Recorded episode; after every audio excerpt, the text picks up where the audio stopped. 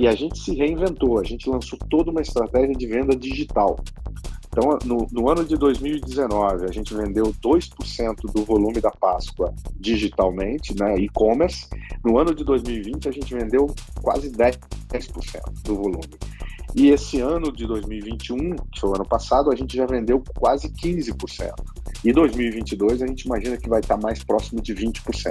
E a gente tem um programa de digitalização muito forte exatamente para atender isso, porque a uh, o, o, o, desafio é esse: é garantir que você tem o produto certo, na loja certa, na hora certa e na quantidade certa. Porque também não adianta ter muito no começo do mês, quando o consumidor talvez não tenha tanto dinheiro no bolso, e ter pouco no meio do mês, quando ele recebeu o salário, você tem que estar disponível na hora certa, na quantidade certa.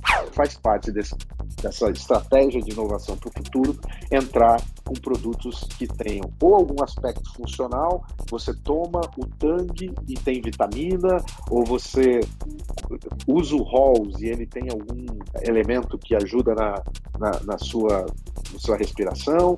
Então, trazer aspectos funcionais para o produto ou coisas como é, chocolate vegano, é, biscoitos sem glúten. A gente tem esses produtos disponíveis, a gente vai estar tá lançando no futuro. Começa agora o podcast do Conexão CEO, o programa de entrevistas que traz as principais lideranças empresariais do Brasil para falar sobre negócios e nova economia. Olá, bem-vindo à Conexão CEO. No fim de 2019, ele assumiu a operação brasileira de uma gigante global dos chocolates, balas, biscoitos, snacks e afins. Hoje eu converso com Liel Miranda, CEO da Mondelez no Brasil. Liel, muito legal ter você aqui no programa. Obrigado por sua presença. Obrigado você, Marcelo. Grande prazer estar aqui falando com você, com a audiência e falando dessas marcas maravilhosas e deliciosas que fazem parte da vida da gente. Pois é, eu queria começar justamente por aí. Muita gente pode ouvir Mondelez, não tem ideia né, de quantas marcas eles consomem da Mondelez. Dá um pouquinho de um overview dessa operação e um pouco já do Brasil nesse contexto, da relevância do, do Brasil no mapa da Mondelez.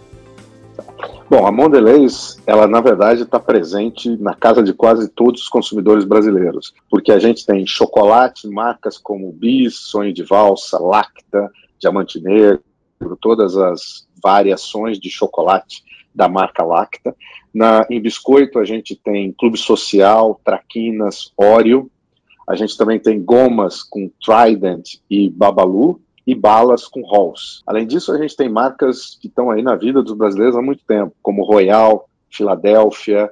Então, a gente é uma empresa especializada em snack, que são aquelas aquele, aquele alimento que você tem fora das refeições. E normalmente é um alimento indulgente, normalmente é um alimento que tem uma associação emocional com cada um de nós. Então, todas essas marcas evocam aí memórias de, de momentos deliciosos que a gente passou. A operação no Brasil são duas fábricas. A gente tem uma fábrica em Curitiba, uma fábrica em Vitória de Santo Antão, perto de Recife. Essas duas fábricas abastecem o Brasil inteiro e mais os países da América Latina. A gente exporta para 11 países os mesmos produtos que a gente fabrica aqui: chocolate, biscoito, gomas e balas. É, e essa operação a gente tem aproximadamente 7.500 colaboradores. A gente está presente em mais de 500 mil pontos de venda. Do Oiapoque ao Chuí você encontra as nossas marcas e a gente faz isso através de uma rede de distribuidores, de aproximadamente 80 distribuidores que cobrem o Brasil inteiro. Então é uma operação extremamente complexa, grande, mas ao mesmo tempo uma operação que garante que todos os dias, a qualquer hora, em qualquer loja, o nosso consumidor encontra os nossos produtos. A importância do Brasil para o mundo é grande, porque a Mondelez é uma empresa baseada nos Estados Unidos, que está presente em mais de 100 países, e ela tem duas grandes divisões. Uma divisão dos mercados desenvolvidos, onde você tem a Europa e os Estados Unidos, e uma outra grande parte da receita que vem dos mercados emergentes. E aí, China, Índia, Rússia, Brasil, a gente faz parte dos mercados emergentes. E qual é o papel? A gente tem um crescimento acelerado. Então, por exemplo, em 2021, a gente cresceu dígito duplo. aqui no Brasil, nesses mercados emergentes, a gente cresceu dígito duplo. Enquanto que nos mercados desenvolvidos, você tem um crescimento um pouco mais lento, porque são mercados mais maduros, a população não cresce tanto, você não tem uma variação do poder aquisitivo, que as pessoas passam a ter mais acesso aos produtos que a Mondelez oferece. Então, a, a importância do Brasil é ser um dos principais mercados, um dos cinco maiores mercados emergentes do mundo e crescendo muito rapidamente por todos esses fatores, porque as marcas são muito fortes, porque a população está crescendo e porque a sociedade está cada vez mais consumindo snacks na medida em que as pessoas mudam para as cidades, na medida em que a vida fica mais agitada, cada vez mais você precisa de um snack ao longo do dia. Agora, essa fortaleza, nessa diversidade que vocês têm, vocês estão presentes ali em diversos momentos do dia do consumidor, Uh, ao mesmo tempo, a gente vive um, um, momento agora, falando especificamente de Brasil, no mundo inteiro, mas no Brasil isso está muito forte, de um cenário econômico e macroeconômico um pouco complicado, né? com efeitos aí no poder aquisitivo do consumidor, uh, inflação. Como é que isso está uh, uh, tá impactando o negócio da Mondelez no Brasil? Eu acredito que essa diversidade dá um colchão para vocês aí, mas eu queria entender um pouquinho melhor se tem categorias que estão sendo mais afetadas, como é que vocês estão lidando com esse cenário. Bom, o que está acontecendo é que a gente tem marcas muito fortes, né? Todas as nossas marcas elas têm uma imagem muito sólida, muito é, vinculada à emoção dos consumidores. Então, quando o consumidor fica tendo que tomar uma decisão de compra, normalmente produtos que têm marcas com apelo emocional, com vínculo emocional maior, eles acabam tendo mais lealdade.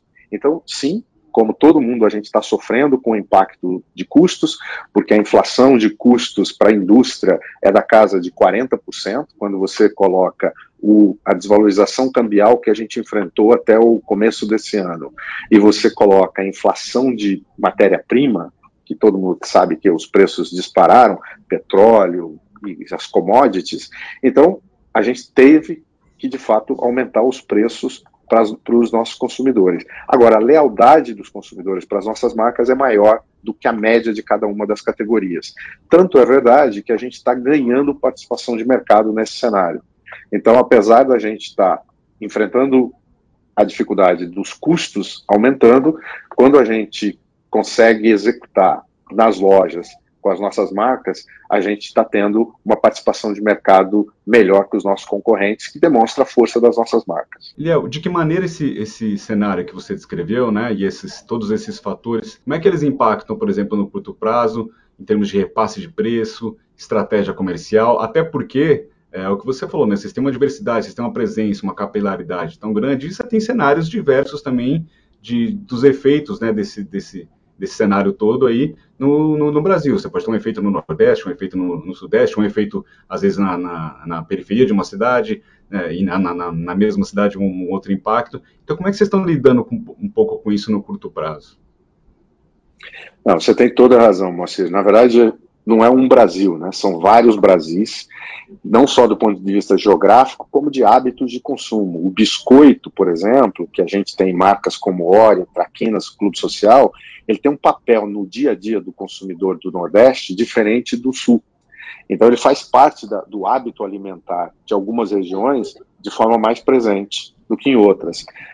O consumo de gomas e balas, Trident, Halls, Babalu, ele também é mais presente em algumas regiões do que em outras. Então, a gente tem não só uma combinação de poder aquisitivo diferente, mas também hábitos de consumo diferentes. Então, a forma como a gente trabalha é regionalizando a nossa estratégia. Então, o portfólio das marcas é o mesmo no Brasil inteiro, mas a gente executa de forma diferente. A gente tem formatos de embalagem diferentes para as diferentes regiões do Brasil, maiores, aonde o consumidor tem o hábito de comprar mais e ter desconto, e embalagens menores, aonde o consumidor tem o hábito de comprar com mais frequência, mesmo que ele não tenha o benefício da promoção. Então a gente tem embalagens que vai de uma unidade, por exemplo, Oreo, a gente tem quatro unidades, a gente tem 10 unidades, a gente tem 30 unidades, tem todas as variações possíveis, para que o consumidor possa escolher se ele prefere ter um desembolso menor e comprar por impulso, ou se ele prefere comprar e estocar em casa e ter um, um valor menor. Então, a estratégia tem que ser regionalizada e por categoria. E é assim que a gente tem operado nos últimos dois anos. A gente aplica isso não só na nossa estratégia de preço, mas na nossa estratégia de embalagem e na nossa estratégia de canal de distribuição. Quando você vai para a região sul do Brasil, por exemplo, você tem uma fragmentação do varejo maior do que no resto do Brasil. Você tem um, um número maior de varejos que você precisa atender, mesmo que o, a venda média de cada um desses varejos seja menor. Então, nossa estratégia de distribuição lá também é diferente. Então, é, é de fato regionalização da estratégia comercial é a única forma de ser competitivo nesse Brasil tão diverso. Agora, olhando para frente, acho que o, uh, provavelmente esse programa que a gente está gravando um pouco antes vai ao ar ali bem na semana. Eu queria falar um pouco de Páscoa é, entender primeiro qual é o peso, acredito que seja grande, né? O peso uh, da Páscoa aí no negócio de vocês e como é que vocês se, se planejaram para essa Páscoa, um pouco temos de estratégia e um pouquinho até também, bom, deve ter os dados de quebra aí, do, de como foi em relação a outros anos. Olha, Páscoa é o evento para a indústria de chocolate. Ela representa entre 20% e 25% da venda do ano.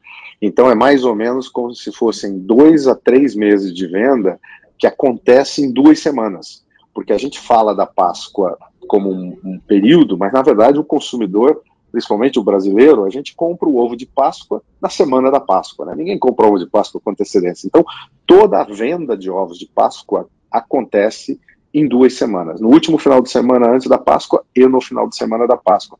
Então, é um trabalho de um ano, porque a gente tem que desenvolver o portfólio produzir todos esses ovos, que são produtos sazonais, portanto, eles só são produzidos para ser vendidos no período da Páscoa. Então, a gente desenvolve o portfólio, a gente produz, distribui, instala nas lojas, isso tudo demora um ano. E o jogo mesmo são duas semanas e é ali que, é, que a gente tem que fazer. Então, é super importante, demanda um planejamento enorme, de previsão de demanda, de previsão de hábito de consumo, de preferência do consumidor. A gente, a, com a marca Lacta, a gente é líder da Páscoa. Então, a gente tem um slogan que Páscoa é Lacta, porque a gente tem o maior o portfólio de ovos, o nosso é o mais variado, que tem maior variedade. A gente tem desde o ovo infantil até o ovo mais sofisticado, com tripla camada, recheado. A gente está presente em, na, no Brasil inteiro, na maioria dos pontos de venda, com os nossos ovos, em muitos lugares com aquelas instalações que a gente chama de barreira, que são os displays. Então, a, a Mondelez realmente, a Lacta é a líder desse, do período da Páscoa. A Páscoa, ela, ela tem um, um apelo muito emocional para o consumidor, porque é o, ocasião de presente e principalmente para a criança. Né? Então, ela tem um, uma conexão com a família muito grande. E é, e a gente vem trabalhando nisso ao longo dos anos, construindo a imagem da marca, construindo os produtos. Agora, o que foi interessante, talvez, para dividir aqui, foram esses últimos dois anos, que foram as Páscoas da pandemia. Você imagina que 2020, são 10, só no caso da Mondelez, a gente está falando de alguma coisa como 10 milhões de ovos. Você imagina que a gente tinha 10 milhões de ovos instalados nos pontos de venda e veio a pandemia no final de fevereiro ou seja, começo de março, um mês antes da Páscoa, e as pessoas não podiam sair de casa. Como é que você faz para vender ovos? E a gente se reinventou, a gente lançou toda uma estratégia de venda digital. Então, no, no ano de 2019, a gente vendeu 2% do volume da Páscoa digitalmente, né, e-commerce. No ano de 2020, a gente vendeu quase 10% do volume. E esse ano de 2021, que foi o ano passado, a gente já vendeu quase 15%. E 2022 a gente imagina que vai estar mais próximo de 20%. Então, uma coisa que está acontecendo com a Páscoa, e-commerce. Ele está ficando uma, uma, um canal de venda muito mais importante do que era. A outra coisa que está acontecendo com a Páscoa é o que você mencionou da questão do poder aquisitivo do consumidor. Então, hoje a gente tem que oferecer desde ovos pequenos para consumo individual até ovos para consumo da família inteira. Então, o, o, o, o, portfólio tem que caber no bolso dos vários consumidores do Brasil. Acabou aquela história de um ovo de um tamanho, de um formato, de um preço. Agora a gente tem que oferecer um grande portfólio. Essa é uma outra coisa que tem sido muito importante. E a terceira coisa que tem sido muito importante com a Páscoa é a, a parceria que a gente está fazendo com os, os pontos de venda, com os nossos clientes. porque ele é, é uma data muito importante para o varejo. Ela traz tráfego para as lojas, ela faz as pessoas virem para comprar ovo de Páscoa e aí lembram de comprar os outros produtos. Então, cada vez mais a indústria, no caso da Mondelez, está fazendo parceria com os seus clientes para promover a Páscoa. E em promover a Páscoa, a gente vende ovo de Páscoa, mas vende vinho, vende bacalhau, vende uma série de outros produtos da cesta. Então, acho que esses são os três fenômenos mais recentes: e-commerce, portfólio que é variedade para caber no bolso dos vários consumidores e parceria entre a indústria e o varejo. Em termos de e-commerce, o que você pode contar? Tanto do, qual é um pouco da estratégia? Tem um canal de vocês, estão em marketplaces também, e até se, se você preferir citar alguns nomes de alguns parceiros, como é que funciona um pouco isso? Em relação a 2021 e 2020, tem alguma novidade aí nessa, nesse canal digital também?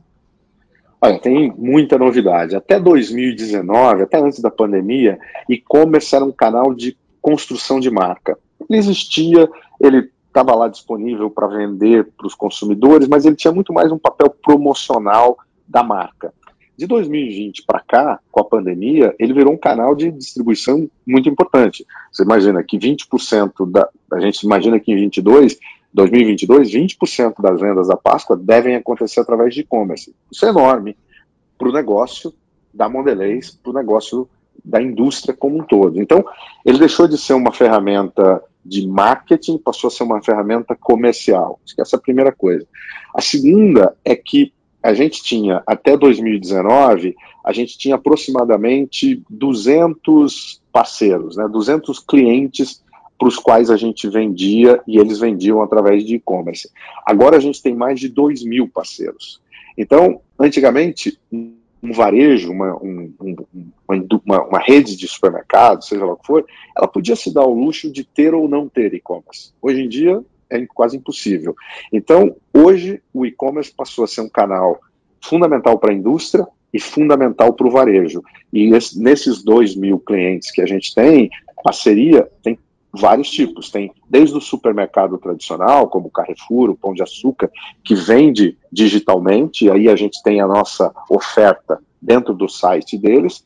Tem pessoas que são especializadas em e-commerce, como o Mercado Livre, como a, a própria Magazine Luiza, tem varejos que vendem muito mais por e-commerce, e a gente vende no site deles, e tem o, o last mile, né, o, o, que é, na verdade, só o, quem faz a, a logística disso, como o Rap, como é, o Uber Eats, que acabou agora saindo do mercado brasileiro, mas o iFood, com esses clientes a gente também tem parceria para que eles possam vender. Então, o e-commerce agora para a indústria tomou uma, um tamanho super importante, para os varejos tomou uma importância muito grande e criou esse ecossistema. E-commerce você não faz sozinho, você faz em times. Né? Então, é a indústria, o varejo, o, a empresa de logística que faz a entrega, o aplicativo de entrega, seja lá o que for, é esse ecossistema que está se criando para garantir que o e-commerce tá, vai continuar crescendo e deve continuar crescendo.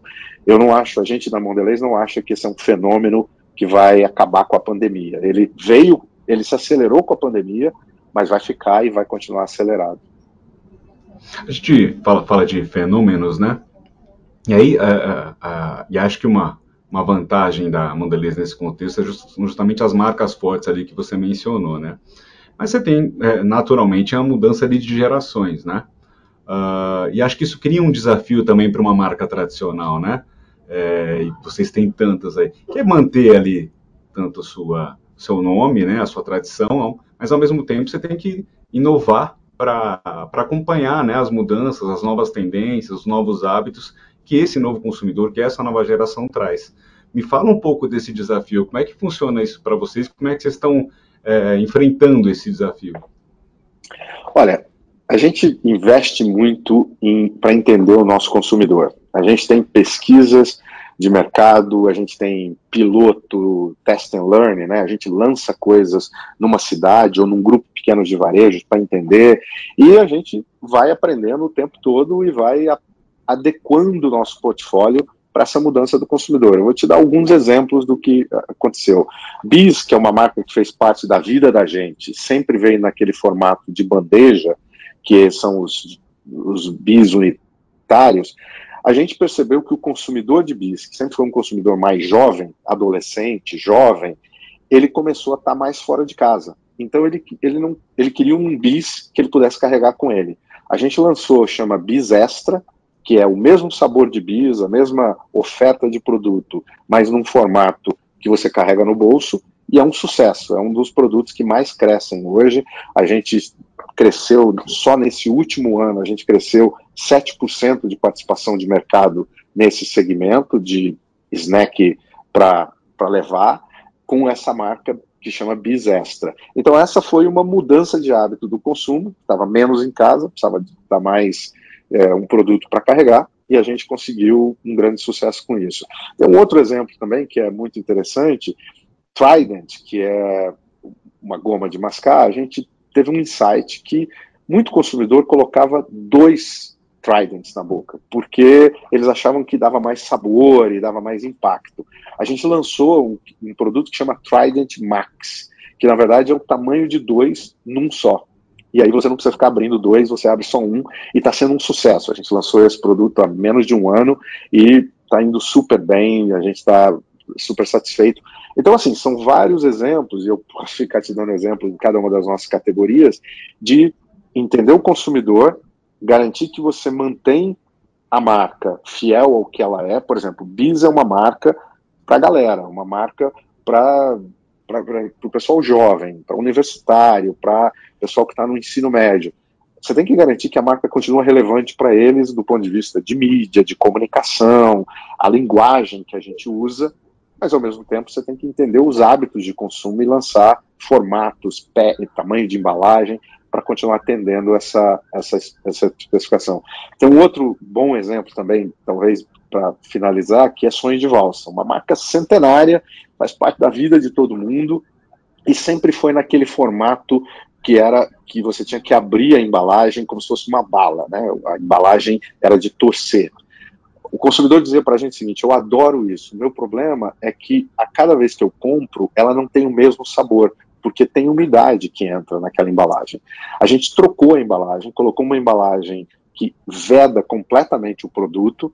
Então agora o sonho de valsa que você compra em qualquer lugar do Brasil, em qualquer loja, a qualquer momento, vai sempre ter aquele sabor crocante que você um chocolate que você adora. Explodiu. A gente está vendo, a gente está hoje com uma demanda tão grande que a gente está tendo que investir numa capacidade em máquinas novas para produzir sonho de valsa porque o consumidor ele adora a marca, ele só não estava tão satisfeito que o produto às vezes tinha essa variação de sabor.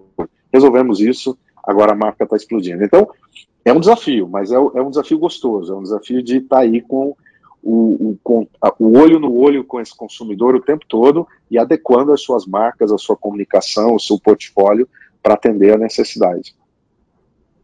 Pois é, eu fiquei pensando aqui, né? Porque a gente, bom, é, toda aquela série de marcas que vocês têm, Aí tem aquela diversidade de um país como o Brasil, um país continental, né? E que, é, que uhum. voltando, mesmo, na mesma cidade você tem vários, vários é, é, é, perfis de consumo.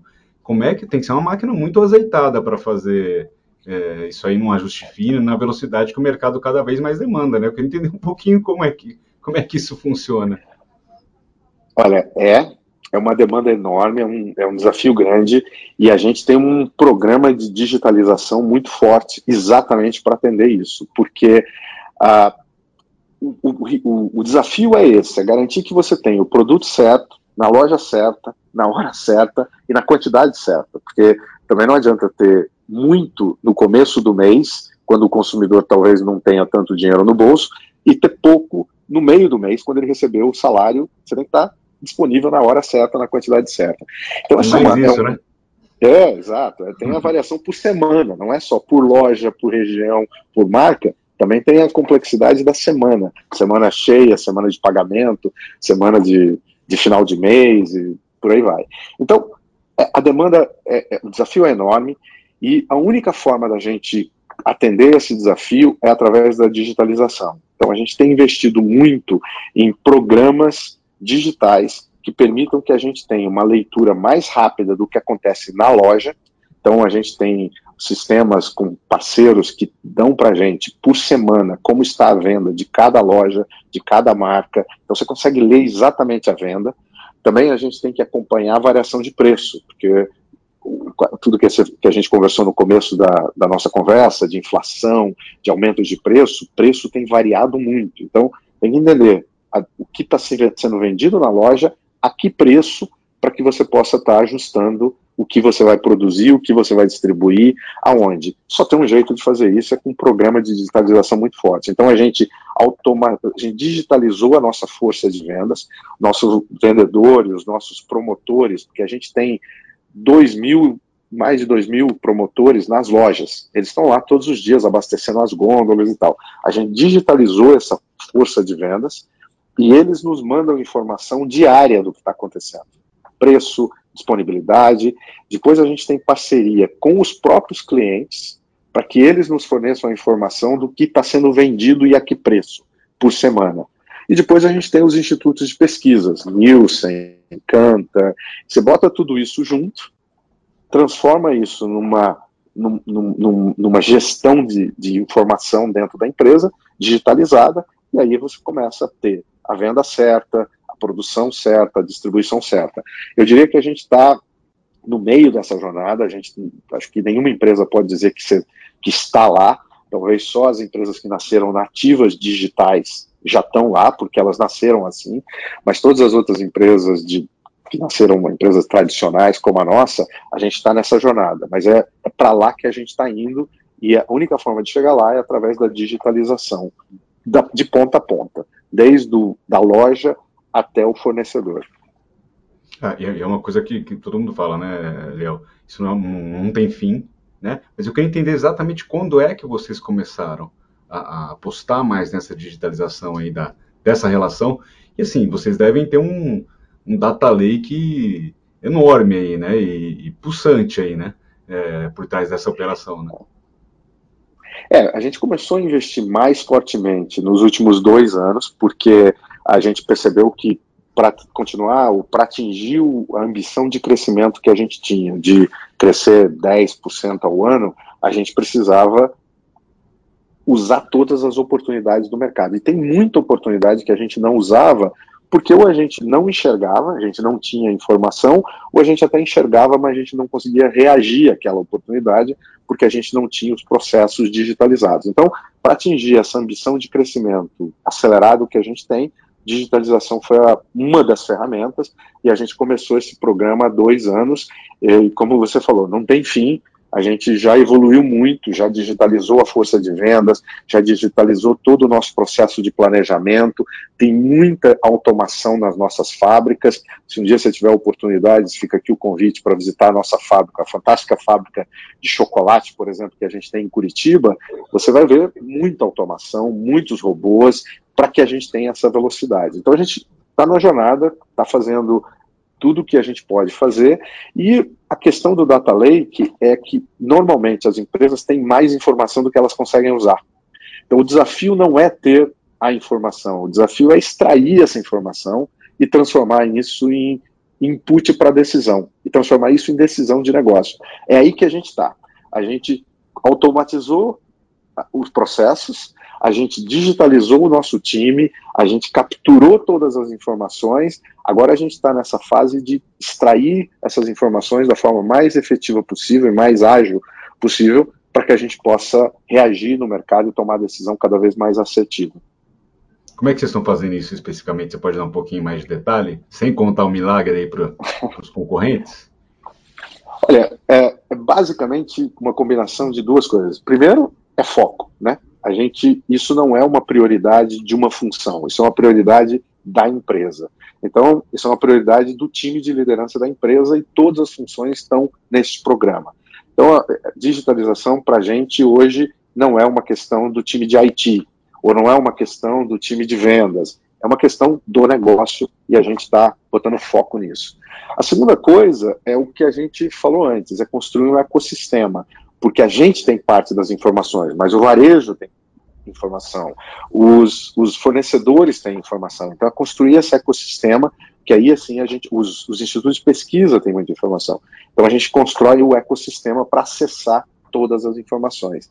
E a terceira coisa que a gente está fazendo muito é usar a metodologia agile, ou ágil, que está muito na moda, que é basicamente a gente faz coisas pequenas, implementa, testa, aprende com elas e aí escala, e aí faz maior. Ao invés daqueles programas de IT do passado, né, como a gente, quando eu comecei minha carreira, você começava um programa de IT, demorava dois anos para você implementar. Quando você implementava, já estava obsoleto e já estava defasado, já tinha uma nova tecnologia, já tinha uma nova necessidade.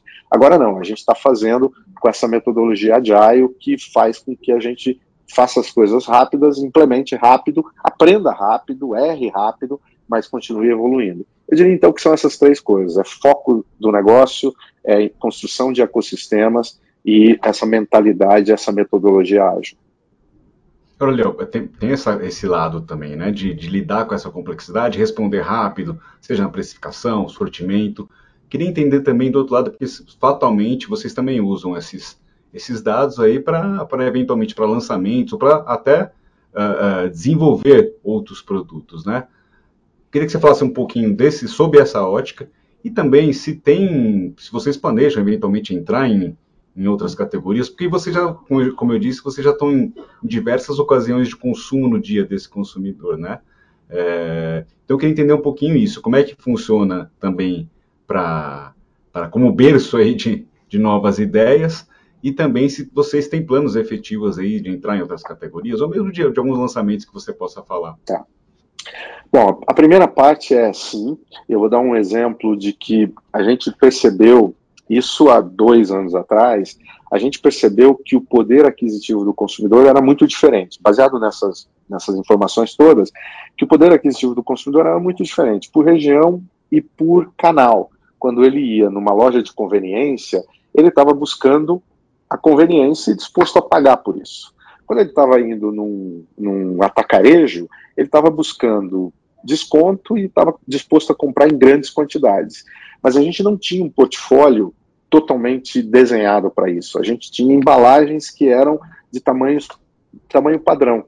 Então, nos últimos dois anos, a gente tem lançado em todos os nossos produtos o que eu te disse antes: uma embalagem unitária para loja de conveniência, uma embalagem média para o supermercado, uma embalagem grande para um hipermercado e uma embalagem tamanho família, que às vezes é um, um pacote com três ou quatro embalagens dentro daquele pacote para o atacarejo, para ele comprar e estocar em casa.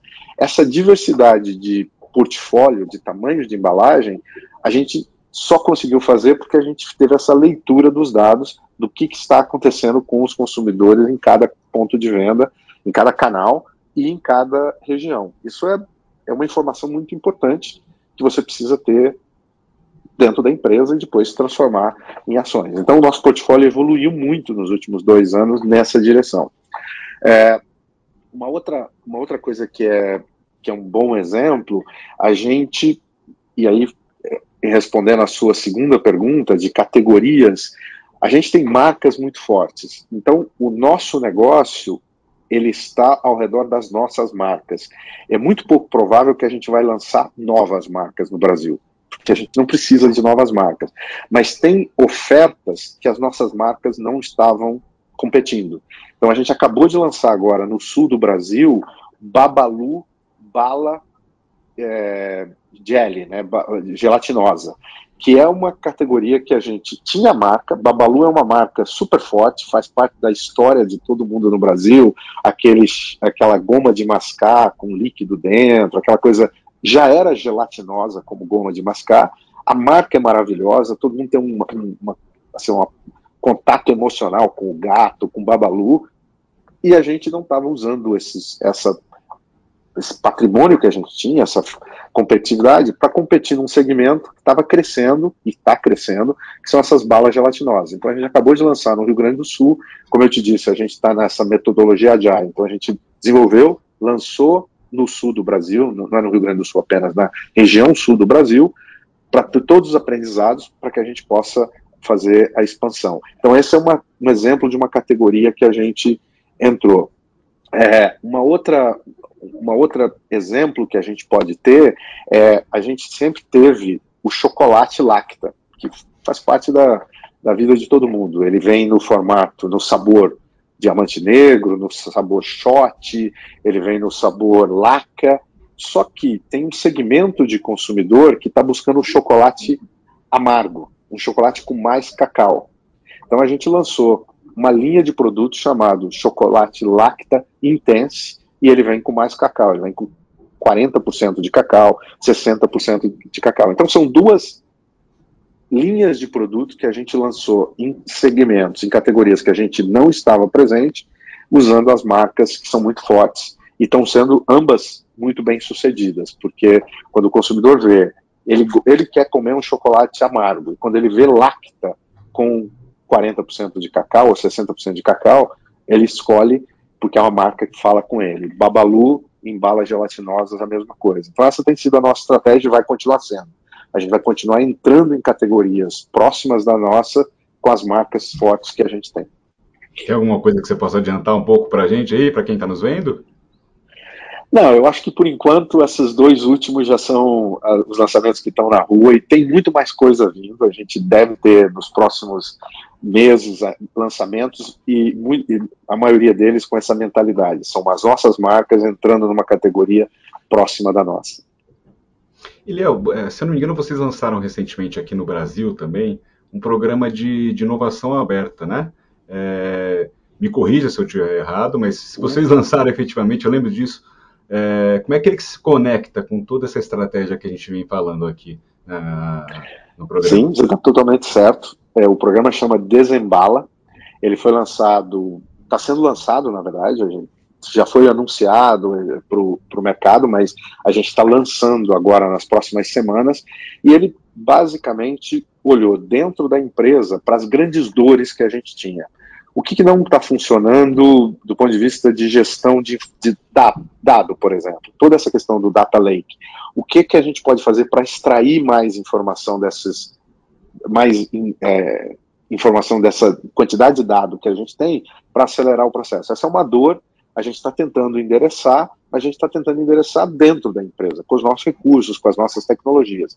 Vamos pegar essa dor, vamos anunciar para o mercado, ver todas as startups que estão trabalhando nessa área, o que, que elas podem propor de solução para isso. Esse é um exemplo e tem outros exemplos. A gente, por exemplo, quer acelerar a leitura do que está acontecendo no mercado. Eu falei que a gente recebe a informação semanalmente dos nossos clientes. Dá para acelerar isso? Dá para ter essa informação diariamente? Isso é uma outra dor, a gente lançou. Então tem seis dessas dores, a gente lançou para o mercado, vai anunciar nas próximas semanas, e todas as startups que tenham alguma solução, seja de sistema, seja de processo, seja de tecnologia, que possa responder a essa dor, vão poder aplicar, e aí a gente vai escolher as startups que a gente vai acelerar, e a gente vai investir nessas startups, pra, junto com elas, para que elas possam desenvolver aquela solução que vai servir para a gente. Obviamente, a solução é proprietária da startup, ela depois pode vender para outros clientes, mas a princípio ela, ela atende a nossa necessidade. Esse programa a gente está fazendo em parceria com a Liga Ventures, que é uma aceleradora de startup do mercado, e a gente está com muita, muita esperança que isso vai ser mais uma ferramenta para a gente acelerar essa jornada de digitalização, essa jornada de crescimento. E ela se, se encaixa exatamente nisso. A gente já fez muita coisa nessa jornada de digitalização com o que a gente sabia, com os nossos recursos, com a nossa tecnologia. Agora a gente está querendo ver aí no mercado o que, que tem no mercado de novas ideias, novas ferramentas, novas tecnologias que possam acelerar essa, essa jornada. Isso, isso pode passar por, quando a gente fala das startups aí que serão selecionadas, pode passar por, por diversos formatos aí de, de relação, relação né? desde uma parceria comercial, desenvolvimento a quatro mãos, e eventualmente vocês podem até investir na compra de, de, de participação dessas operações? É, exatamente. Acho que quando você tem um programa como esse, você vai ter algumas startups que já vão vir formadas com produto pronto, e nesse caso é uma parceria mais comercial. Tem algumas pessoas, algumas startups que vão vir com ideias, e aí a gente vai acelerar essas ideias juntos, e pode ser que a gente venha a desenvolver coisas que virem produtos e pode ser que a gente queira ter esses produtos como proprietários. A gente pode ter soluções que a gente acredite que seja tão boa e tão importante que a gente vai querer investir para manter uh, para a Mondelez como um produto nosso. A gente está, o programa contempla essas possibilidades. Tudo vai depender do, de quem e o que nos for oferecido aí nessas próximas semanas. Léo, tem, tem uma outra agenda que acho que, que bastante encampada por você e até que ultrapassa os limites da Mondelez, que é a questão ali da equidade, né, da, da diversidade. Queria que você falasse um pouquinho disso, depois eu queria falar do, do mover também, mas um pouquinho aí é, de como surgiu essa agenda, essa pauta, tanto se você trouxe essa pauta, eu sei que você reforçou bastante na Mondelez, né, mas eu queria entender um pouquinho o contexto aí por trás dessas, dessas iniciativas. Bom, isso está vinculado àquilo que a gente falou antes de representar e entender os Brasis. A gente, como a maioria das empresas, a gente, é uma, é, a gente não representa a sociedade brasileira como um todo. Se você olhar mulheres, por exemplo, a gente representa muito bem. Nós temos 45% da nossa liderança mulheres. Como as mulheres são aproximadamente 50% da população, a gente está próximo. A gente quer chegar a 50%, mas representa razoavelmente bem. Mas quando você fala da população que se declara negra, por exemplo, a gente tem uma participação de 25%. E quando fala na liderança, essa participação é muito menor, está próxima de 5%. Enquanto que na população em geral, 56% das pessoas se declaram negras. Então, obviamente, a gente não está representando a maioria da população brasileira na empresa e muito menos na liderança. E, e essa é um, uma outra grupo, mas é pessoas com deficiência, mesma coisa. A gente, obviamente, cumpre a cota legal de 5%, mas o número de pessoas que se declaram deficientes é muito maior do que 5%. A gente ainda está nos 5%, não está representando, e não está representando todas as deficiências que existem, então a gente precisa ampliar nossa capacidade de integrar, de criar equidade para que todas as pessoas possam trabalhar aqui. Por que a gente faz isso? Não é Primeiro, porque é a coisa certa, mas mais importante do que isso é porque isso faz com que a empresa seja mais efetiva. A gente vai conseguir entender o consumidor os consumidores em geral melhor. A gente vai ser uma empresa mais flexível, mais ágil, mais inovadora, porque essas pessoas elas vêm com experiências de vida diferente. Pessoas como eu, que sou branco, homem, que trabalhou em multinacional a vida inteira, eu tenho uma experiência de vida. Se todos nós aqui fôssemos homens brancos que sempre trabalhamos em multinacional, todos nós teríamos a mesma experiência de vida. Você traz pessoas diversas, você traz ideias, você traz novas formas de endereçar os problemas. Então, a empresa que trabalha com diversidade, equidade e inclusão, ela representa os seus consumidores melhor, ela fica mais ágil, ela fica mais flexível e, portanto, ela fica mais competitiva.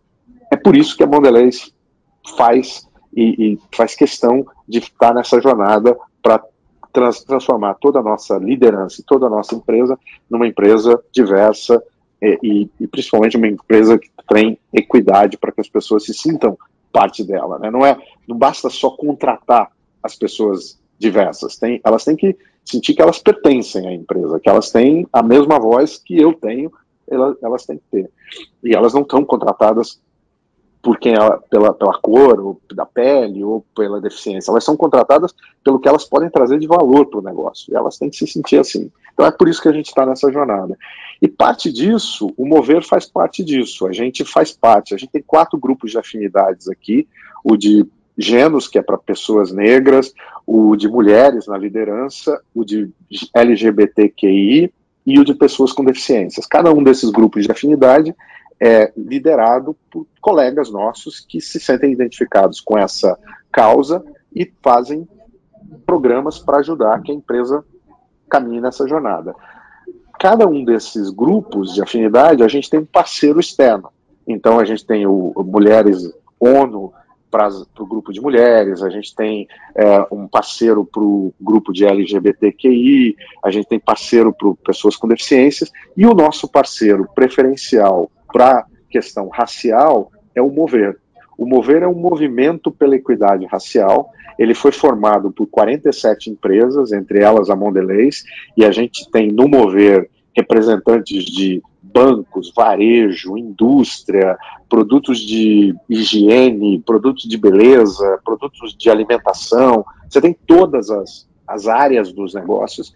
Esses 47 CEOs se reúnem uma vez por mês para discutir a questão racial, para trocar experiência a gente colocou um investimento, cada uma das empresas, esse investimento gerou 15 milhões de reais, que vai ser investido em capacitação de pessoas negras para que eles entrem no mercado de trabalho ou virem empreendedores. Não é necessariamente para trabalhar para 47 empresas. É para trabalhar ou até para construir, criar empresas deles que vão um dia virar nossos fornecedores. É para capacitar a população para o mercado de trabalho.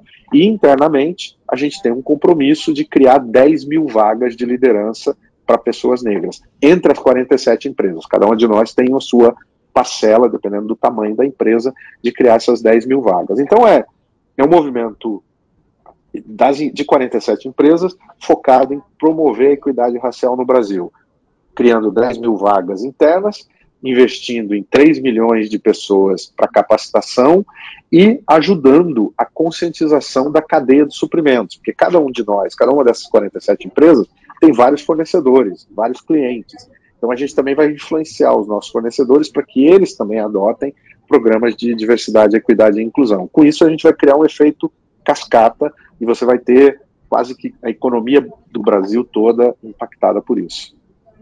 É um é trabalho ali de formiguinha, mas que é necessário, né, Liel? Que para você ter o efeito mesmo de verdade, né? É, acho que de, demora porque é um problema estrutural isso, né? Você não vai resolver de um dia para a noite. Então acho que são iniciativas como essas mesmo que, que, que realmente vão fazer diferença lá na frente, né? Isso isso demora, leva um certo tempo, né? Exatamente. E, e, e, é junto que a gente faz, que a gente é mais forte, né? Uma, por que, que a gente se reuniu, as 47 empresas? São empresas que é, eu não vou citar nomes porque eu esqueceria, esqueceria, mas são as maiores empresas do Brasil, todas as áreas. São, são empresas que já estão fazendo alguma coisa pela diversidade, equidade e inclusão, mas cada uma delas isoladamente faz, é uma gota no oceano. Quando você junta as 47, o impacto é muito maior. Então é o que você falou, é um problema estrutural, é um problema de longo prazo, e só através da união de várias empresas, união da, das pessoas que estão interessadas em mudar essa realidade, é que a gente vai conseguir algum progresso. E o Mover nasceu dessa, dessa constatação de que juntos podemos fazer mais. Tem, tem uma questão também, uma, uma outra pauta que acho que, que é bastante relevante especificamente para o setor de vocês, que é a, é a, tendência ali das pessoas buscarem uma, mais saúde, né, alimenta, uma alimentação mais saudável, bom, uma, uma vida como um todo mais saudável, né? Como é que isso impacta também o negócio de vocês? Uh, porque muitas vezes as pessoas podem pensar ah, chocolates, né? Uhum. Balas, biscoitos, acho que vai muito aí, acho que, que tem, tem, tem, muito a ver com essa questão também. Acho que é um desafio para vocês também. Vocês, eu, eu, como é que vocês estão lidando com isso? Tem, tem linhas também é, é, é, indo ao encontro desse, desse problema? Olha, são, acho que são quatro coisas. O consumidor se preocupa em o que ele está ingerindo, o, o, quanto aquilo é saudável ou pode ter impacto na saúde dele. Ele se preocupa como aquele produto é feito, se é feito com impacto no meio ambiente. Ele se preocupa se a embalagem daquele produto vai depois ter um impacto no meio ambiente. E ele se preocupa com os ingredientes. Se os ingredientes. A gente endereça essas quatro coisas. Então, por exemplo, na questão dos ingredientes, a gente tem um programa que chama Cocoa Life, que é produzir o cacau de forma sustentável. Porque o Brasil hoje, por incrível que pareça, a gente importa cacau mas o Brasil tem condições de produzir todo o cacau que a gente precisa para a indústria de chocolate no Brasil. E melhor ainda, produzir de forma sustentável, o que significa que ao invés de desmatamento, o cacau gera reflorestamento, porque ele é uma planta nativa do, do, Brasil, tanto ali do Nordeste quanto da Amazônia. Então você pode, implantando o cacau, substituir áreas que estavam degradadas. Então, esse é um programa que a gente tem, e o nosso objetivo é até 2025 100% do cacau que a gente usa no Brasil vai ser produzido de forma sustentável no Brasil. Com isso, a gente ajuda a, a recuperação do meio ambiente e tem um aspecto social também, que as famílias o cacau é normalmente produzido em pequena propriedade, normalmente é uma propriedade familiar. Então você dá condições para aquela família ter uma, uma condição de vida melhor do que ela teria sem o suporte desse tipo de programa. Então esse é um, exemplo de endereçar a questão dos ingredientes. Embalagem é outro. A gente tem, hoje, 85% das nossas embalagens já são recicláveis. E a gente tem um compromisso que até o final de 2025, 100% das nossas embalagens vão ser recicláveis. Então, isso é para garantir que o consumidor pode consumir o seu snack e aquela embalagem depois pode ser reciclada e não ter impacto no meio ambiente. A terceira coisa é como é feito. E aí a gente tem um programa de sustentabilidade muito grande. Nossas fábricas têm 100% de energia, energia, renovável, a gente tem um a gente devolve água limpa para os rios, a gente não usa água limpa. Então, a gente produz mais água do que a gente consome nas fábricas onde a gente está. A gente tem um compromisso de zero CO2 até 2050. Então, todos os aspectos da produção a gente está endereçando. E na questão do, do que o consumidor ingere, consome, a gente, a primeira coisa que a gente fez foi redução de sódio e açúcar. Então, a gente vem trabalhando num programa de redução de sódio e açúcar em todos os nossos produtos, sal e açúcar, em todos os nossos produtos, há, há alguns anos já. E hoje, a legislação brasileira já estabelece esses limites, então a gente já consegue vender dentro da, da legislação brasileira. A outra coisa é o tamanho da embalagem é, o, quando você compra um pacote de biscoito com 10 biscoitos, você fica tentado a comer os 10. Quando você compra uma bandeja de bis com 20 bis, você fica tentado a comer os 20. Por aí vai, uma barra de chocolate. Então a gente está lançando para todos os nossos produtos opções em tamanhos menores. Porque aí você come uma porção que te satisfaz, é indulgente, mas você não excede a quantidade. A gente já tem hoje 20% do nosso volume em embalagens individuais, ou seja, com porções de, de, menos de 200 calorias. E a intenção é continuar nessa linha para que a gente tenha ofereça essa possibilidade para o consumidor. Talvez a última parte disso seriam produtos funcionais, com algum ingrediente que ajude a sua saúde, ou talvez com um, um chocolate vegano, por exemplo. Esse tipo Eu quero perguntar. Exato a, a Mondelez tem esses produtos no resto do mundo e a gente aqui no Brasil ainda não tem, mas a gente faz parte desse, dessa estratégia de inovação para o futuro, entrar com produtos que tenham ou algum aspecto funcional, você toma o Tang e tem vitamina, ou você usa o Halls e ele tem algum elemento que ajuda na, na, na sua, na sua respiração. Então, trazer aspectos funcionais para o produto ou coisas como é, chocolate vegano, é, biscoitos sem glúten. A gente tem esses produtos disponíveis, a gente vai estar lançando no futuro. Isso seria mais do que para a partir de 2023? Tem algo para esse ano? Não, não tem nada para esse ano. Eu diria que a gente tem muitos estudos, porque é muito importante que você lance o que o consumidor quer. Não adianta lançar um produto que faz bem ou não faz mal, mas não tem o sabor que o consumidor quer. Então, a, a, achar o sabor correto para o consumidor brasileiro e que mantenha essa a característica do produto é o desafio que a gente está endereçando agora. Então, tem muito, muita pesquisa de pesquisa e desenvolvimento acontecendo agora aqui no Brasil para a gente ter esses produtos. Eu, bom, a gente falou bastante de, de chocolate. Como é que você eu vi que você tem uma passagem, acho que boa parte da sua carreira, na verdade, né? Você ingressou como trainee na Souza Cruz, Uh, foram mais, acho que mais de 17 anos, é isso? Chegou a, a CEO da empresa aqui no Brasil, né, antes da Mondelez.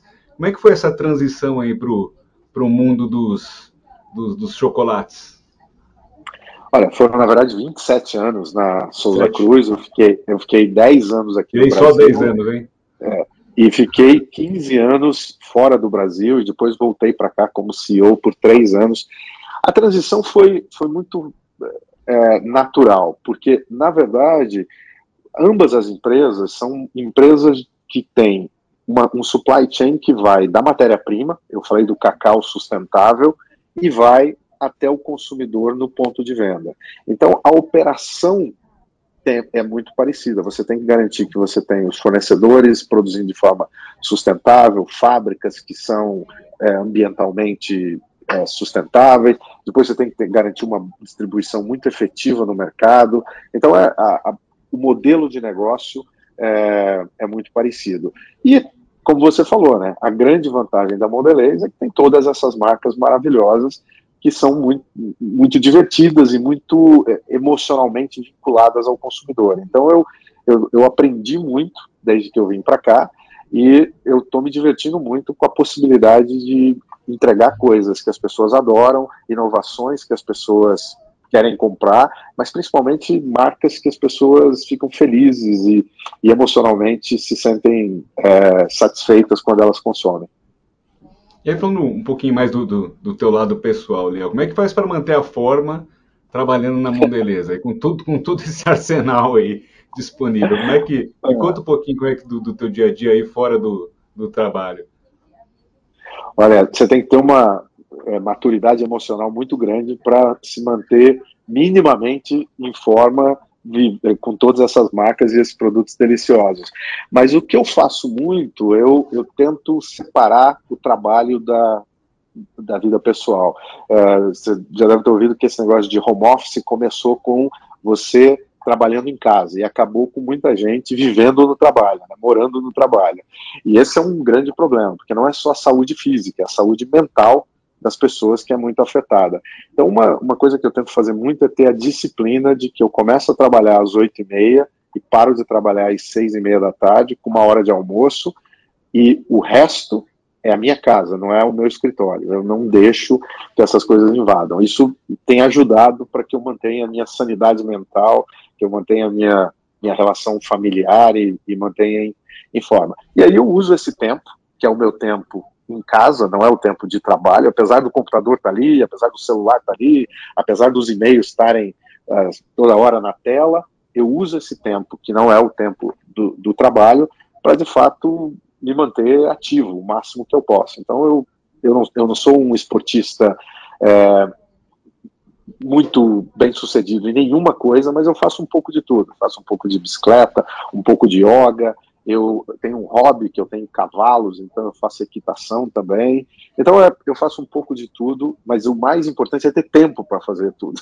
Se você não tem tempo, você não consegue fazer nada disso. E a disciplina de manter o trabalho separado da casa, eu acho que é a, a, a segredo da a fórmula de se manter saudável.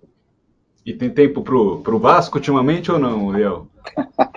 Era melhor não, né? Porque tá tão triste, mas, mas sim, eu fui agora no último jogo contra o Fluminense, na semifinal do Campeonato Carioca, levar meus filhos no estádio. Infelizmente a gente é, perdeu o jogo, mas foi um grande jogo, de qualquer forma, valeu muito a pena. E a, e a experiência de estar com com os seus filhos, eu tenho adolescentes, no estádio, ela vale, vale muito. E eu vi também que você, bom, música você gosta bastante, pelo que eu vi, e do, do, do Tim Maia, do saudoso Tim Maia, é isso também? Olha, eu gosto de música brasileira. Eu sou, assim, eu só ouço música brasileira e é porque eu acho que a música brasileira é tão rica que você não precisa. Ele tem todos os gêneros, todos os timbres, todas as épocas. Eu sou muito eclético. Eu ouço desde é, bossa nova, tropicália, pop, rock dos anos 80. Eu ouço absolutamente tudo que tem de música brasileira. Opção não falta, né? É. Nesse cardápio aí. Como, como no cardápio da Mondelez. Bom, Exato. muito obrigado, muito obrigado mesmo pela sua presença, viu? Bom, Moacir, muito obrigado a você, foi um grande prazer. Falar das marcas, falar da Mondelez, falar do consumidor, é uma coisa que a gente pode falar o dia inteiro. Muito obrigado aí pelo espaço e oportunidade. Esse foi o Conexão CEO. Assine o nosso podcast, se inscreva no nosso canal no YouTube, Neofeed Brasil, e na nossa newsletter no site www.neofeed.com.br para receber notícias em seu e-mail.